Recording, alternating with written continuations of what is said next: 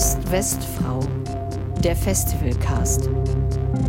Hallo liebe ZuhörerInnen da draußen. Ich bin Caroline Kraft und das ist der Podcast zum Festival Ost-West-Frau, das vom 8. bis 10. März 2024 im Roten Salon der Volksbühne in Berlin stattfindet.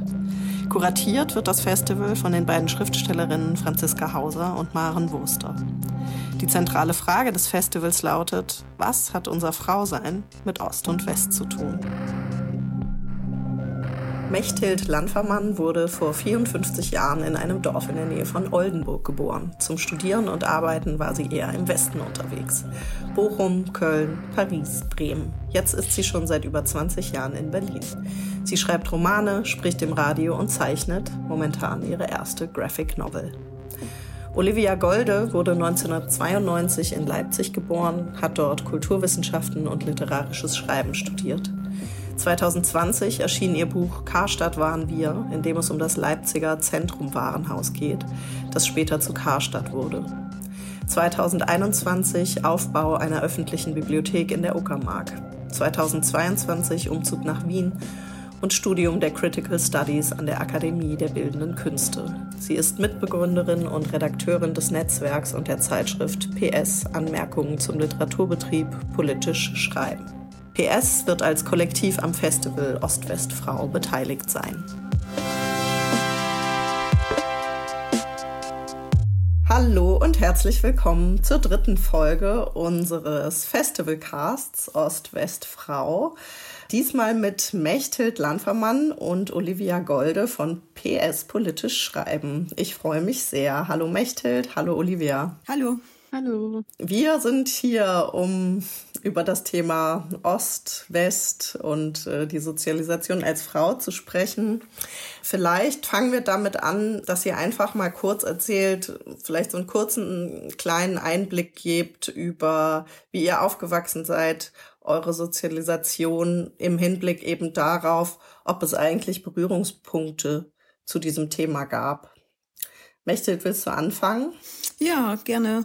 Also ich bin 69 geboren, bin also so ein 70er Jahre Kind und zwar ganz im Nordwesten von, von der alten BRD, also so zehn Kilometer von Ostfriesland entfernt. Kloppenburg heißt die nächste größere Kreisstadt, aber sehr dörflich, also wirklich auf dem Dorf. Und meine Eltern hatten die Dorfkneipe und den Tante Emma Laden in diesem kleinen Gebilde. Und ich habe gestern schon ein bisschen überlegt, wann, äh, wie das damals war. 89, 89 habe ich Abitur gemacht und war dann selber, ich fing dann an in Bochum zu studieren. Also ich war so mit mir selber beschäftigt, dass diese ganze Wende und diese Öffnung und so, das war für mich ganz schön weit weg.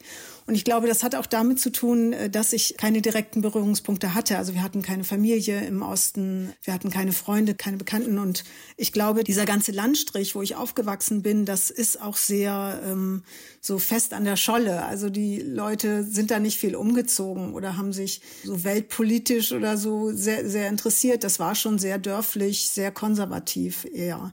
Und ähm, von daher war das für mich auch alles relativ weit weg.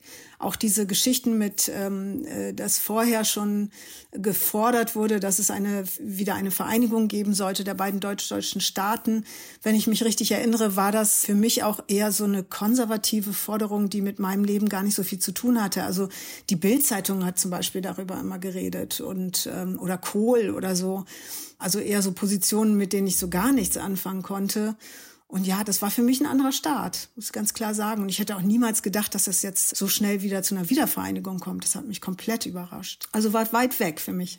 Und in deiner Familie war das aber auch äh, kein Thema oder dann eben auch als die Mauer fiel. Habt ihr darüber gesprochen oder war das gar nicht? Ja, also schon drüber gesprochen und natürlich in der Tagesschau geguckt und so. Ich muss auch sagen, dass ich dann im Herbst war ich ja schon dann weg. Dann war ich im Studium in Bochum war ich da und da war das schon Thema. Da haben wir alle in der WG da gesessen und das angeguckt und überlegt, ob wir hinfahren. Dann sind wir auch ins Auto gestiegen und war so irgendwie so ein geliehenes Auto von irgendwem, keine Ahnung, und sind dann aber relativ bald in dieser, in diesen totalen Stau geraten und gar nicht mehr weitergekommen und irgendwann umgedreht.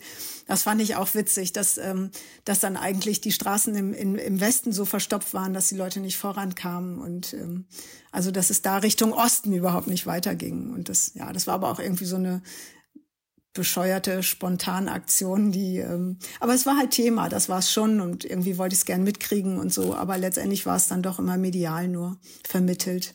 Und nachdem ihr dann ähm, mit dem Auto umgedreht seid, was war dann quasi danach deine erste Begegnung mit dem ehemaligen Osten? Wir sind dann im Sommer ähm, in Urlaub gefahren und äh, da sind wir dann, Tschechoslowakei hieß es, glaube ich, damals noch, und äh, Ungarn und so, sind wir dann durch die Gegend gefahren. Und ähm, hatten wir ein Auto? Ich weiß es gar nicht mehr. Doch, wir hatten, glaube ich, irgendwie ein Auto. Immer, irgendjemand hatte immer dann doch noch eins organisiert. Und ähm, das fand ich schon sehr spannend. Das habe ich mir schon ganz gerne auch alles angeguckt. Letztendlich war es Urlaub und äh, Plattensee und sonst wie. Ich kann mich nicht erinnern, dass wir so wahnsinnig ins Gespräch gekommen sind. Aber so die Gegend habe ich mir auf jeden Fall schon angeguckt und fand das spannend, da in den Osten zu fahren, was eben früher nicht ging oder nur sehr erschwert ging. Aber kannst du dich erinnern, ob bei dieser Reise sich das dann auch noch angefühlt hat wie Urlaub in einem anderen Land oder? Ja, wir waren, glaube ich, gar nicht in der DDR oder nur sehr kurz. Also es war schon äh, dann eben Ungarn und Tschechoslowakei und so und das waren natürlich andere Länder. Ich glaube, ich habe mich auch nicht für Deutschland sowieso interessiert. Ich wollte immer in andere Länder. Ich war auch nicht in Bayern oder Franken oder sonst wo. Das war für mich alles total uninteressant und genauso eigentlich auch äh, der Osten Deutschlands. Also ich wollte immer ins Ausland. Also von daher hat mich das tatsächlich nicht so interessiert zu dem Zeitpunkt. Erzähl du doch mal, Olivia, wie deine Berührungspunkte sind mit dem Thema. Vielleicht zuerst mal für dich persönlich und dann können wir nachher auch noch mal auf euer Kollektiv eingehen. Ja, ich würde gern eigentlich direkt an das anschließen, was du zuletzt gesagt hast, weil ich mich quasi aus den Jugendjahren an ein ganz ähnliches Gefühl erinnere, das wollte ich sagen, dass der Ausgangspunkt eigentlich erstmal so ein Desinteresse war an allem Deutschen und dass ich da nie irgendwo hingefahren bin oder dass ich das Privileg hatte, dass meine Eltern mit mir woanders hingereist sind in andere Länder. Und da ich 92 geboren bin, quasi das, also das vereinigte für mich das eine, also die bestehende Gegenwart war und alle Vergangenheit davor erstmal im Aufwachsen zumindest, also in der Wahrnehmung des Kindes auch, so lange her war, wie Vergangenheit eben her sein kann. Also es war alles abgeschlossene Vergangenheit und es hat sehr lange gedauert, bis ich begriffen habe und dann auch irgendwie mit dem mit meinem Körper und auf ganz vielen verschiedenen Ebenen begriffen habe, dass mh, mm, dieser enorme Umbruch erst zwei Jahre vor meiner Geburt passiert ist und dass den alle um mich herum in sich drin tragen. Dass alle um mich herum quasi noch diese sehr andere Erfahrung in sich tragen, aber kaum kaum darüber gesprochen wird. Also es war ein sehr langsamer Prozess der Bewusstwerdung, dass alles um mich rum eigentlich von etwas geprägt ist, das nicht mehr da ist, auf eine Art. Also ich kann mich erinnern, dass das zum Beispiel noch in den letzten Jahren der Schule dann so vor allem auch ein architektonisches Erlebnis war. Also so das nach Hause gehen und das die Häuser anschauen und das dann irgendwie, ja, das Begreifen, dass das, was ich um mich herum gebaut sehe oder auch nicht gebaut sehe durch die vielen Lücken und Leerstände, die es in Leipzig in den 90er Jahren gab, dass das ein Überrest ist, der eine Geschichte erzählt, die mir so eigentlich gar nicht gegenwärtig war. Und kannst du sagen, also wenn du du sagst jetzt, die Architektur war sozusagen ein Punkt, der das erfahrbar gemacht hat. Und wenn du sagst, es wurde fast nicht drüber gesprochen, weißt du noch, an welchen Punkten dieses Bewusstwerden eigentlich stattgefunden hat? Also gab es Momente, wo du so dachtest, ah ja, so war das und es ist eben noch gar nicht so lange her, wie ich dachte oder wie es sich anfühlt. Also ich glaube, auf einer Ebene war das bei mir eine literarische Erfahrung, weil ich dann als Jugendliche angefangen habe, die Bücher aus dem Regal meiner Mutter zu nehmen und dann in erster Linie eben Christa Wolf und Brigitte Reimann und Irmtraut Morgner und Heiner Müller las. Aber das das Lesen von Büchern ist ja quasi auch schon eine verarbeitete, abgeschlossene Sache. Und ich glaube, die andere, die andere Ebene der Bewusstwerdung war, und es ist irgendwie sehr schwierig zu formulieren, eine Art von Emotionalität in den Menschen um mich rum. Zum Beispiel, wenn ich, also wenn ich in der Zeit bleibe, von der ich gesprochen habe, so die letzten Jugendjahre, dann zum Beispiel in den Lehrerinnen und Lehrern, die mich unterrichtet haben, die so in ihren 50ern waren und wo ich mich noch erinnern kann, dass die uns als Schülerinnen auf eine Art fremd waren, weil in ihrem Ausdruck etwas sehr Harsches oder Gebrochenes oder Schmerzhaftes war, das uns ganz lange, also das mir ganz lange unbegreiflich war und was ich dann Stück für Stück mit diesem Bruch oder mit der Veränderung in Verbindung gebracht habe. Aber das ist natürlich auch jetzt eine sehr einseitige Beobachtung. Also ich habe dann später vielleicht auch angefangen, bewusst Gespräche in meiner Familie zu führen und da durchaus auch andere ambivalente, positive Erinnerungen erzählt bekommen. Und ich denke, bei mir persönlich hat es sich dann auch verändert durch ein ästhetisches Interesse. Also, weil ich begriffen habe, woher die Dinge um mich rumkommen oder die Dinge zum Beispiel, die auf der Straße stehen zum Verschenken und Mitnehmen, weil alle eben angefangen haben, ihre äh, DDR-Sachen rauszuschmeißen und rauszusortieren, weil es ja jetzt ganz viele schöne neue Dinge gab. Und mein Haushalt besteht aus DDR-Thermoskannen und DDR-Boxen äh, und Küchengeräten und ähm, Büchern und Schallplatten und also all das, was dann so in massenweise in den Secondhand-Läden oder überhaupt zu verschenken rumlag. Und es sind sehr schöne Dinge, die sehr schön gestaltet sind und aus sehr schönen Farben bestehen und ähm, in meinen Augen sehr viel schöner aussehen als alles, also was jetzt zu bekommen ist. Und ich glaube, es war dann so eine Art Sammeln, das anfing und eine Art Wertschätzen dessen, was dann in Widerspruch geraten ist zu der kritischen oder abwertenden Haltung, die in den wenigen Erzählungen oder Gesprächen vorherrschend war. Und ich glaube, das ist vielleicht so ein Grundwiderspruch, der dann mich begonnen hat zu interessieren oder vielleicht beides zusammen. Also die Bücher, die ich gelesen habe und die ich geliebt habe und die Dinge, die ich angefangen habe zu sammeln und wertzuschätzen, als zwei positive Erfahrungen oder zwei positive Verbindungen im Kontrast damit, dass das ein System war, gegen das meine Mutter auf die Straße gegangen ist und wo sie glücklich war, dass es vorbei ist.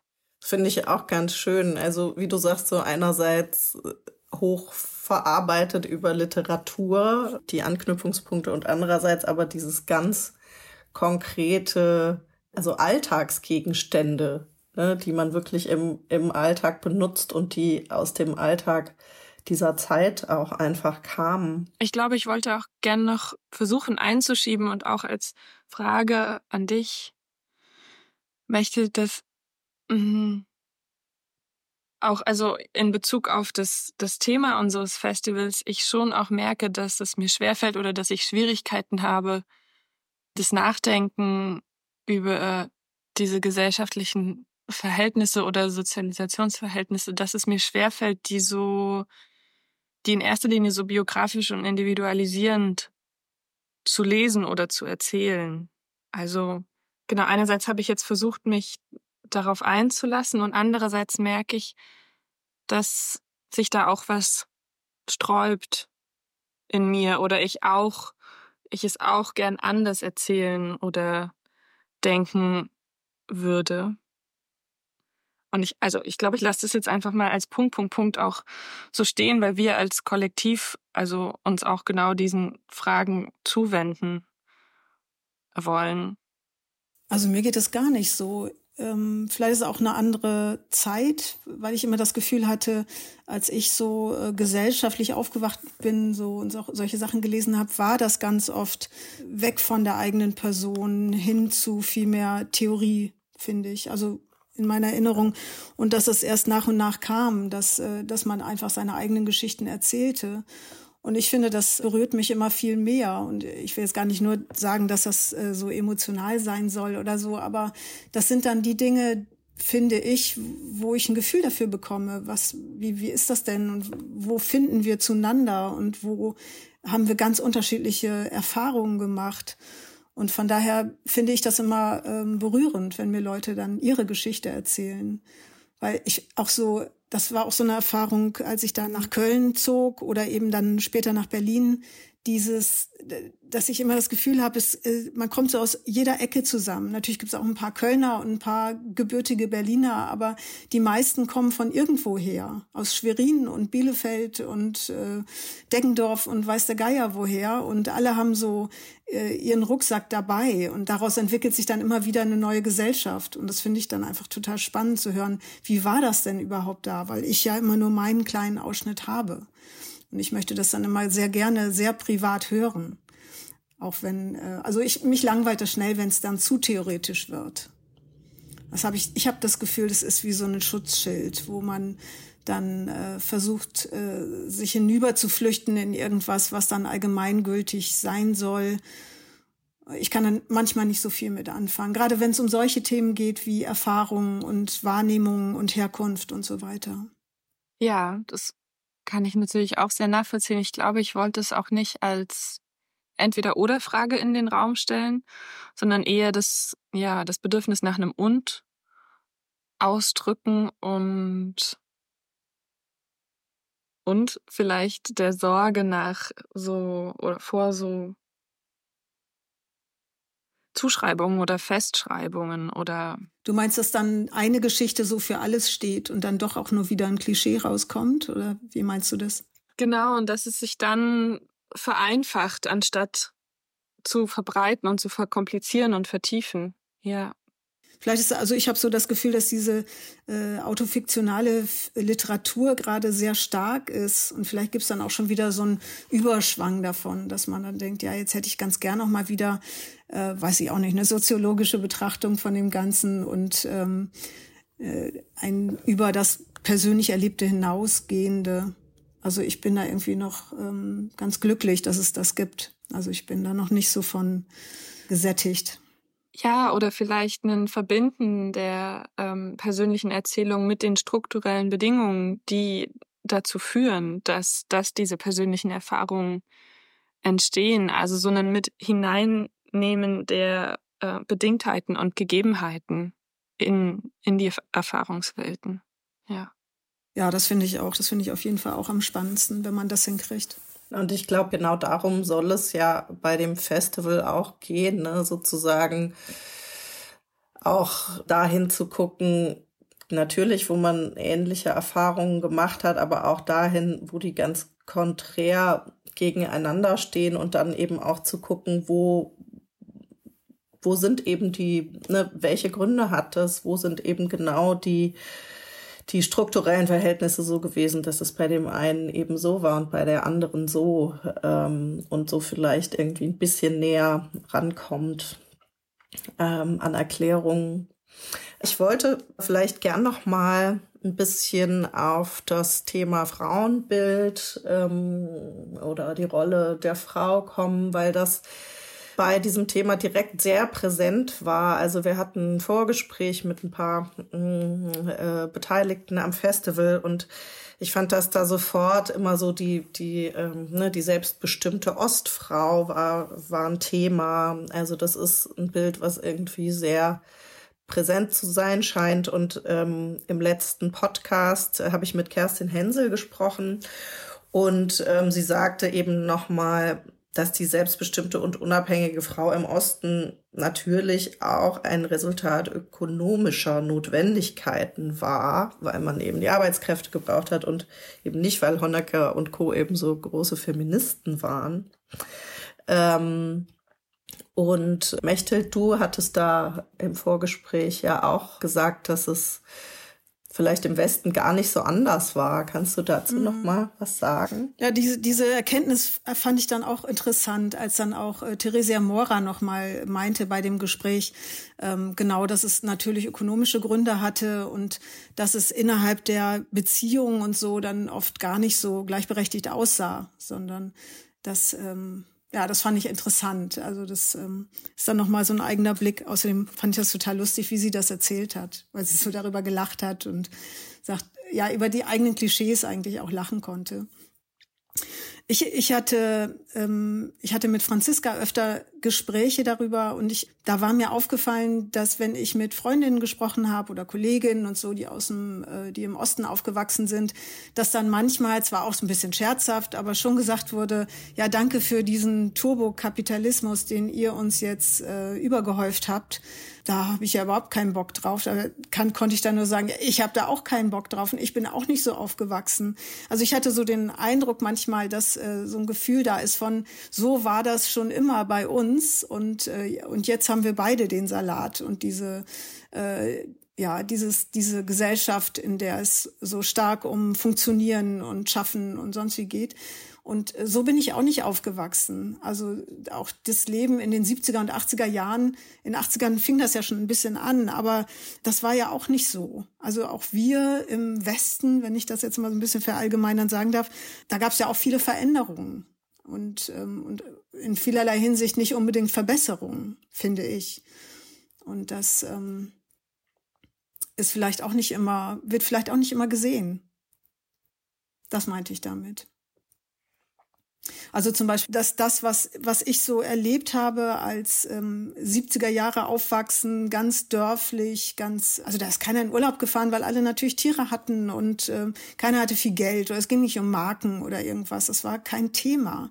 Und dass dann so äh, irgendwann das, das eben dann doch stärker in unser Leben trat, ähm, hat dann auch zu so einer Entfremdung geführt. Oh, ich bin nicht richtig, ich bin nicht gut genug, ich bin nicht äh, erfolgreich genug, nicht schlank genug, alle diese Dinge, die auch ökonomische Gründe haben natürlich, weil das auch ein Riesenabsatzmarkt war und der wurde dann entdeckt und dann konnte man alle möglichen Sachen kaufen, neue Klamotten oder ähm, Schlankheitsmittel oder Ratgeber oder Kurse oder was weiß ich. Also das hatte natürlich auch ganz klar ökonomische Gründe andere als im Osten, aber letztendlich ist niemand jetzt so scharf drauf, Macht abzugeben oder ähm, äh, feministische Dinge voranzutreiben, wenn sie nicht selber betrifft. Also das finde ich so ganz wichtig zu gucken, wo kommt das eigentlich her und was, was hat das für Hintergründe. Und anscheinend fand ich in dem Gespräch ganz interessant, ist das manchmal gar nicht so fremd im Ost und West. Olivia, kannst du was zu vielleicht Frauenbildern sagen, hm, vielleicht auch in Bezug auf deine Mutter, wie du das erlebst, was du mitbekommen hast. Kannst du das mit Ost und West in Verbindung bringen oder würdest du sagen, das hat damit gar nichts zu tun? Ja, ich denke nach und dabei fällt mir auch immer wieder oder dabei merke ich auch immer wieder, dass das Verfertigen der Gedanken beim Sprechen mir nicht so liegt, äh, aber ich äh, bemühe mich. Also einerseits habe ich eigentlich gerade noch beim Zuhören dir, Mächte, nachgedacht ähm, darüber, dass du ja eigentlich angefangen hast mit der Beobachtung, dass es vor allem auch ein starker Stadt-Land-Unterschied war und dass dann, als quasi die Kapitalisierung sich hochgefahren hat, habe ich mich noch gefragt, das war ja wahrscheinlich dann ein Zeitpunkt, wo du auch schon in die Stadt gezogen warst. Und ich habe mich gefragt, ob du dann Beobachtungen gemacht hast, ähm, ob es tatsächlich auch quasi alle in der Landbevölkerung erwischt hat auf die gleiche Art und Weise oder ob da noch länger die Dinge so blieben, wie sie waren. Wollen wir Mechthild vielleicht einfach direkt antworten lassen darauf, bevor das verloren geht, weil ich finde das einen guten Punkt. Schade, ich dachte, ich habe noch ein bisschen Zeit, ich kann noch ein bisschen überlegen. Aber äh, das ist schon ein guter Punkt. Das war schon so ein Zeitpunkt. Ja, ich glaube, dass, dass auf dem Land manchmal die Dinge dann ein bisschen anders oder später ankommen oder auch anders. Wenn ich mir das jetzt anschaue, dann ist das irgendwie schon ähm, auch frustrierend, weil ich sehe, wie viel Leerstand da eigentlich ist und wie die Dörfer aussterben und wie sowas wie ähm, unser, unser Betrieb, also so die Kneipe und auch der Tante Emma Laden, wo alle nochmal kamen und ähm, sich was besorgten und natürlich so der neueste Klatsch ausgetauscht wurde und so, dass sowas nicht mehr gibt. Also auch unsere Kneipe gibt's nicht mehr. Also, dass da so eine Verödung stattfindet, das finde ich schon frustrierend. Ich weiß gar nicht, oder ich glaube, es hat auch damit zu tun. Ich glaube, ähm, was so in meinen Gesprächen und in, in meinen Gedanken und im Schreiben viel mehr Platz hatte, war eigentlich die Klassismusfrage und ähm, gar nicht so sehr Stadt-Land, obwohl das natürlich auch Thema ist, aber ähm, das fand ich viel raumgreifender eigentlich die, diese verschiedenen Gesellschaftsschichten und gläsernen Decken. Das war natürlich auch sehr mein Thema, weil ich dann eben als, ähm, als so im kleinen bürgerlichen Milieu aufgewachsen, dann eben zur Uni gegangen bin und in so ein bildungsbürgerliches Milieu gegangen bin. Da war das dann viel mehr noch Thema. Und ob das jetzt so im Osten auch Thema ist, das weiß ich eben überhaupt nicht. Aber ich fand es so interessant gerade, dass du das als zwei verschiedene Fragen beschrieben hast, Klassismus und Stadt-Land. Ich dachte, es ist so eng verquickt, dass es Hand in Hand geht, diese, diese Trennungen und das, die verschiedenen Erfahrungen und das, wie man aufeinander blickt. Ja, das hat schon viel miteinander zu tun, da hast du recht. Aber natürlich kann's, kann es auch zwei Leute, die in der Stadt leben, äh, eine Klassismusfrage geben, ohne dass es mit dem Land überhaupt was zu tun hat. Oder auch auf dem Land. Aber da ist es vielleicht noch ein bisschen abgeschwächter. Aber das gibt's da natürlich auch. Also ich hatte auch Kinder, mit denen ich nicht spielen sollte, weil deren Eltern das nicht so wollten. Also das gibt's natürlich auch auf dem Land. Aber ähm, das ist verquickt, da hast du recht. Aber ich finde, es ist auch ganz gut, das nochmal einzeln anzugucken. Und das war irgendwie noch mehr Thema. Ich glaube auch, weil das in der Literatur so hoch kam. Und ähm, lange Zeit hatte ich den Eindruck, war das nicht so Thema da. Aber Annie Arnaud, gerade mit den Franzosen und Eribon und so, da, da ist schon was hochgekommen, was dann in Deutschland auch immer stärker Thema wurde. Vielleicht ist dieses Thema werden ja auch genau der Punkt. Also weil ich auch sagen würde, dass ich mit Frauen oder Frauenbildern aufgewachsen bin, die klar feministisch waren, aber ohne dass das ausgesprochen oder so benannt wurde, also ohne dass es ein Thema war. Es war quasi auf unsichtbare Art und Weise selbstverständlich. Was auf der einen Seite viel ermöglicht und auf der anderen Seite anderes ähm, oder bestimmte Schritte oder Blickwinkel verunmöglicht. Was meinst du damit verunmöglicht? Was hat das eher, wem hat das im Wege gestanden? Mm, ich meine damit, auf der einen Seite, auf der Ermöglichungsseite quasi ist es ja schon ein, ein erreichtes, wenn es einfach so ist und gar nicht als das benannt werden muss, aber erst wenn es als das benannt wird, würde ich jetzt als These in den Raum stellen, kann es auch seine eigene Richtung entwickeln oder seinen eigenen Bedürfnissen folgen. Also ich glaube eh auch das, was der Ausgangspunkt unserer Frage ist, also eine gewisse Emanzipation oder ja, eine gewisse Emanzipation, würde ich sagen, war selbstverständlich und allgegenwärtig, aber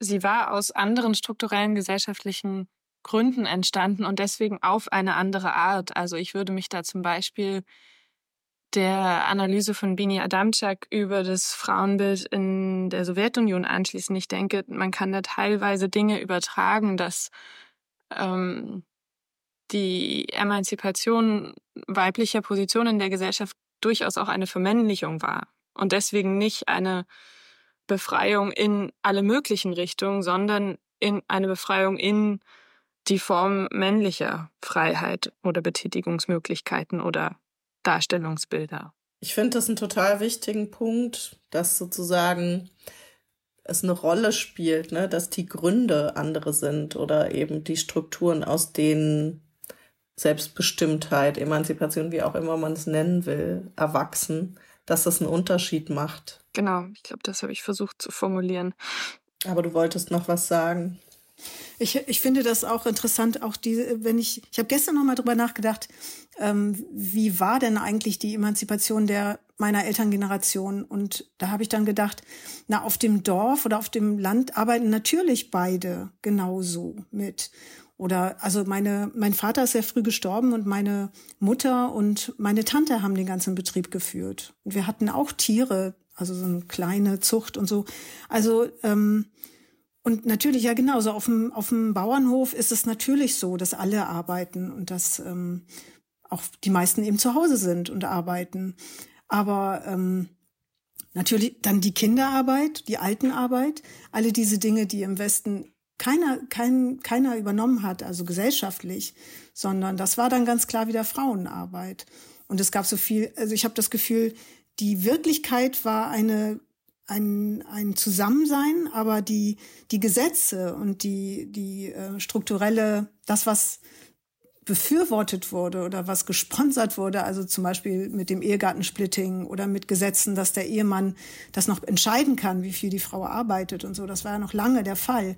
Also dass von der Regierung her oder von der ganzen Struktur her die Gleichberechtigung überhaupt nicht gefordert wurde. Im Gegenteil. Also das, das hat sich dann auch so gerieben, glaube ich. Oder vielleicht hat das auch so ein, so ein Widerwille bei den Frauen dann irgendwann entwickelt.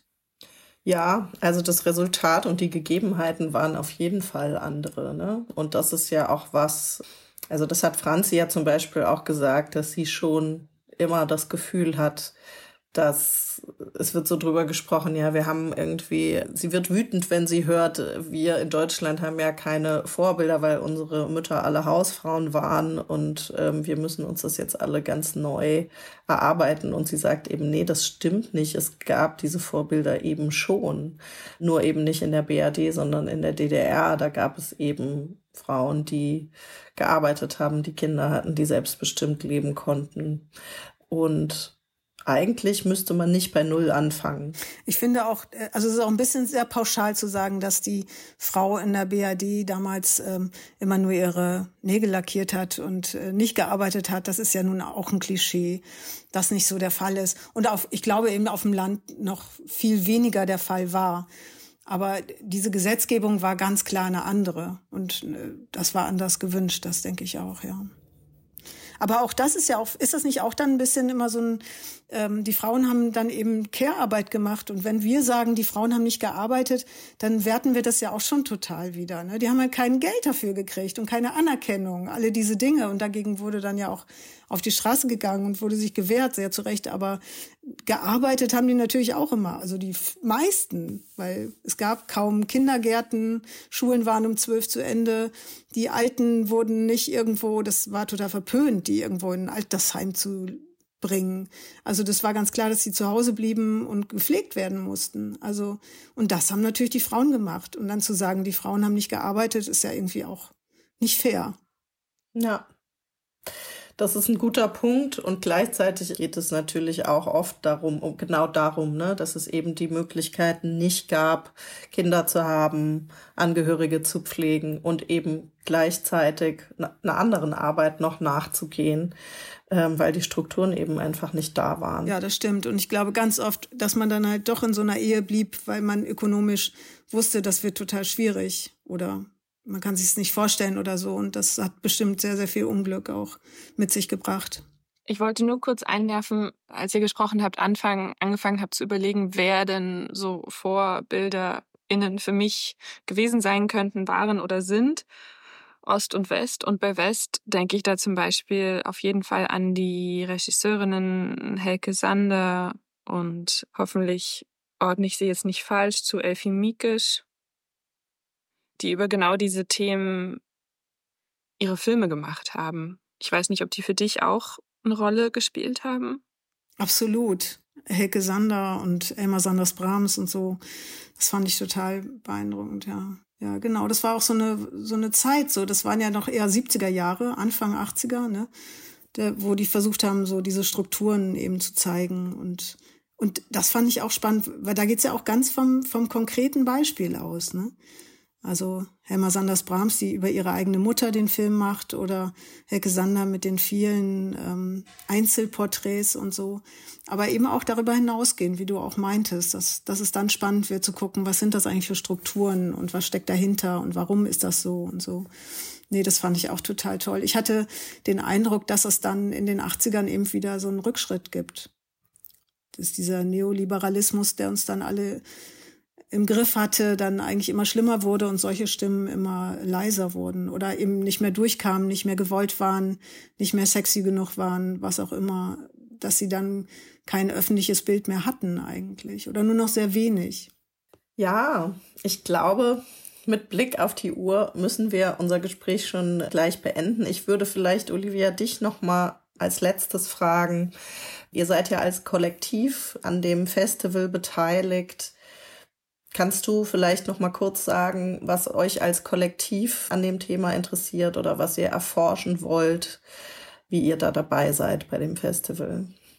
Ja, vielleicht hängt auch damit mein Unbehagen oder mein Herumlavieren zusammen, dass ich am Anfang versucht habe zu formulieren, ähm, dass ich mir gar nicht sicher bin, wie wie tief ich eigentlich von meiner biografischen Situation ausgehen will, weil ich eben so stark aus einer kollektiven Position hier spreche oder versuchen will zu arbeiten und gerne auch dafür einen Modus finden wollte oder will und mich frage, wie der dann sein kann. Also ob das auch eine äh, quasi eine Art von multipler Biografie hätte sein können oder einer fiktiven Biografie, wie es sie zum Beispiel nicht gab und die darüber strukturelle Dinge in Frage stellt.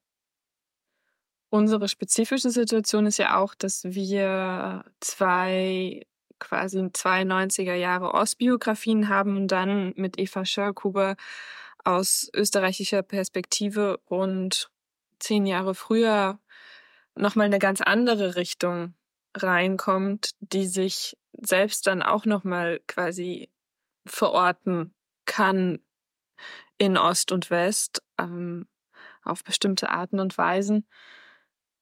Ich denke, unser Ansatz wird in die Richtung gehen, eher genau die uns bekannten oder uns umgebenden tradierten Bilder aufzugreifen und ihnen andere Erfahrungen und Zugänge nicht entgegenzustellen, aber neben sie zu stellen. Und vielleicht auch dem Ansatz der PS folgend eher versuchen,